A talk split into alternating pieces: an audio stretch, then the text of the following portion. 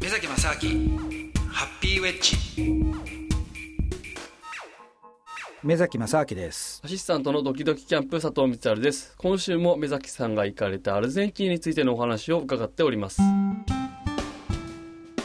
目崎正明ハッピーウェッジ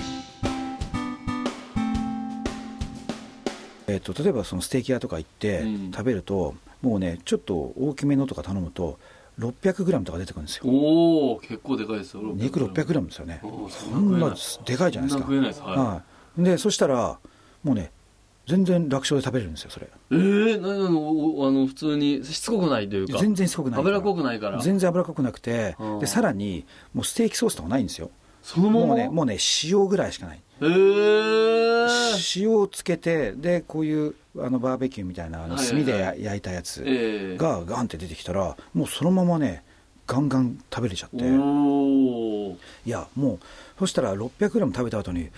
もう600ぐらいいけんじゃないかとか思うぐらいですよあ、そんなにですはいいやか。本当にもう1キロぐらいすぐ食べれますねおお。でもねちょっと前にあの僕一回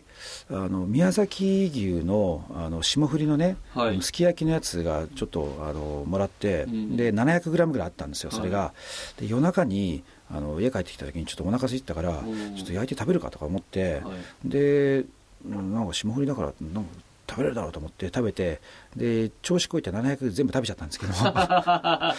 したら本当に胃がもたれていやー、。死にそうになりました たね、はい、でだからそれ以来ちょっとねもう霜降りとか見るだけで気持ち悪くなるみ たいなのがあってあったんだけどああ、アルゼンチンの肉はね大丈夫でした。いやあれ下手すとね世界一うまいんじゃないですかああ、そんなにですか。いやあんなうまい肉あんまりいやあとねそもそも僕ねはい。牛肉たまに食べないんですよ、えー、あそうなんですか、はい、あの僕い一応自称チキンベジタリアンって言ってるんですけどチキンベジタリアンってことですかチキンベジタあリアンの鳥チキンチキンですチキン,、はいチキンとベジタブルあー肉完全なベジタリアンじゃないけ違どうんですけ ど、はい、一応魚も食べますちしょっとしたまあそうですねたまにあのビーフとかポークも食べるんですけどあーまあでも一応ね立て付け上はチキンベジタリアンって言ってるんスですケジよ、ュールをね、ははいはいはいい、だからメニューになんかあると肉は何食べるって言ったらやっぱ一応チキンおーでまあ基本的にはチキンなんですけど、うんだからそんな積極的にねビーフとか食べないんだけど、へーいやもうねアルゼンチン行ったよっぽどらでねすね毎日ビーフですよへもうーもうもったいないからもう5日しかないから5もっ日たいないあーなるほど5日しかないかならるほどうんもうもう食い食いだめみたいな感じですよああもうもう食べれるだけ食べておくっていうもうもうね1年分ぐらい肉食ってやろうかみたいな感じであああ、はいい、や確かに僕もあのロケでパタゴニア地方ってあれあれあれパあパタゴニアはアルゼンチンでになるん行でっすたよ時があって、はいはいはいもう、あの店がほとんどあんまなかった結構田舎町に行ったんで、はいあもう毎日さ肉でしたうんでも確かに美味しかったイメージあります確かにでね肉も結構いろんなその部署部署っていうか部位があって、はいはいでそれをね細かく指定できるんですよはあなでるほうどんでみんなすごい詳しいんですけどねでそれがあへえの結構肉屋なんかに行くとそのこの肉の部位だけじゃなくてそれがオスなのかメスなのかとかあそこあまの例えばメスのこの部位のあその若いのかそれともあの、で、へえまあ、まあ若いとかなんとかっていうのはまあ日本でもありますからねあーうんだから子牛かなんとかっていへうえだけどでもオスかメスかとかそこまでしてしてるんですよ、味変わってくるんですかね、うん、いややっぱりメスの方が美味しいんじゃないですかそんなもんなんですかそう思いませんでも多分まあイメージですけどねイメージでなんかおじさんのね そうですよねもうおじさんの牛よりはなんかそうですよねピチピチの可愛い牛そのうです方よねが美味しそうなイメージそあうりでますすよけね、どうん、でそう思うと多分美味しくなるんですよそういうもんなんですかねあ多分ねはいはあでもそこまでこだわってるんですねだから、うんうん、だからすごいねその辺がでもやっぱすごいなと思うのがあのー変なソースとか一切つけないからこそ塩だけでその肉の本来のうまみというかね旨味だ、うん、これが感じられるんでへえあ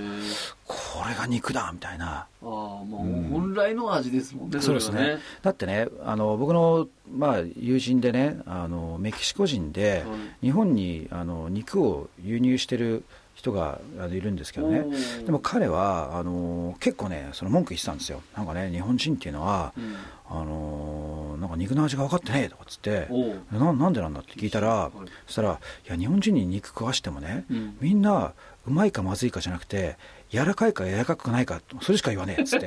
まあ、大きな判断基準になりますよね。うん柔らかいとだらか。そうそう柔らかいとうまいと思ってるとうんうんうん。まあ確かに確かに確かに。それおかい。しいだろうと、ああ、まあ確かに。だってそう柔らかいかどうかっていうのは油が入ってるか入ってないかだけの話であってでもねこれ実は面白いのがその日本のあの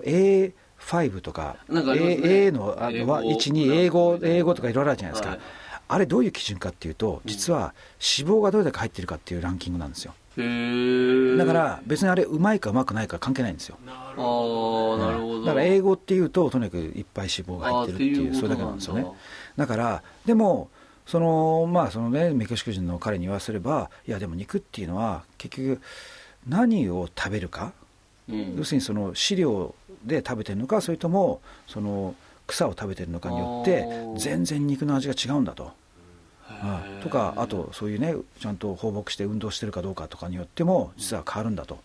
だけどやっぱり日本の場合っていうのはその食べるその味の基準っていうのがどうしても柔らかいか柔らかくないかになってきちゃうからうんじゃあ生産者もじゃあなるべく柔らかい肉を作ろうってなってはあでじゃあビールを飲ませるとかはいそのマッサージをやるとかねうんうんなんとかビーフとかあるじゃないですかはい神戸の方ありでまはすねありますねはいだからああいう話になっちゃうんですよねへーなんかその美味しかった時の表現でうわ溶けちゃうみたいな口の中で溶けるみたいなね、うんまあ、あれもだからうんいわゆる柔柔ららかいっていうののうん極端な表現ですもんね、うんそうですよねあだからでもこれはねどうなんかな僕の本当に持論ですけど多分その食文化が成熟すればするほど、あのこのなんていうんですかね味覚の硬さに対しーてうん硬い方がうまいと感じる風になってくんじゃないかなと思うんですよねほー歯応えがある方はいはいはいはが。いでなぜかというと例えばうんじゃあそばなんてねはい日本はまあそばの文化すごいうんあるじゃないですか、はい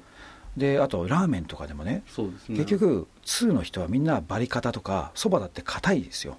でパスタだってアルデンテですよ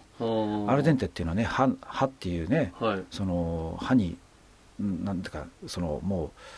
うアルデンテってねそもそも歯って意味なんですけどもねほーああそういうことなんですね、うんうんうんあじゃあもう噛み応えがあるようそうそうそうなそうものだっていうことなんですね、うだんから結局そのなんていうんですかあのパスタとかでさえも結局そういう歯ごたえがある方が美味しいっていうふうにそのなんていうんですかね子供は多分そうじゃないと思うんですよねうんでも大人とか通になってくるとそうなってきてなってくると確かあにあ例えばパンなんかでもうん昔はそのね僕らが多分小学校の頃とかってあの給食で出てくるコッペパンとかなんかすげはえいまずいのいろいろあったじゃないですか、はい食パンとかふにゃふにゃじゃないですか、うんだけどやっぱりヨーロッパの方とかのパンとかってもっと硬いですよね、うんあとフランスパンとかの、はいいはいわゆるバゲットとか、うんで僕はあのヨーロッパ昔行った時にうんこっちの方がなんか全然うまいなと思ってたんですよおーでそっち側の方が美味しいと思うと、んもう食パンとかふにゃふにゃのなんかなんじゃこれとか思 って。はいはいはいいや別にまずくはないんだけど、はいはいはいあんまりそのね食べたいと思わなくなってきて、でおーもそしたら最近やっぱ日本でもそういうヨーロッパ的な。この続きはまた来週ですお楽しみに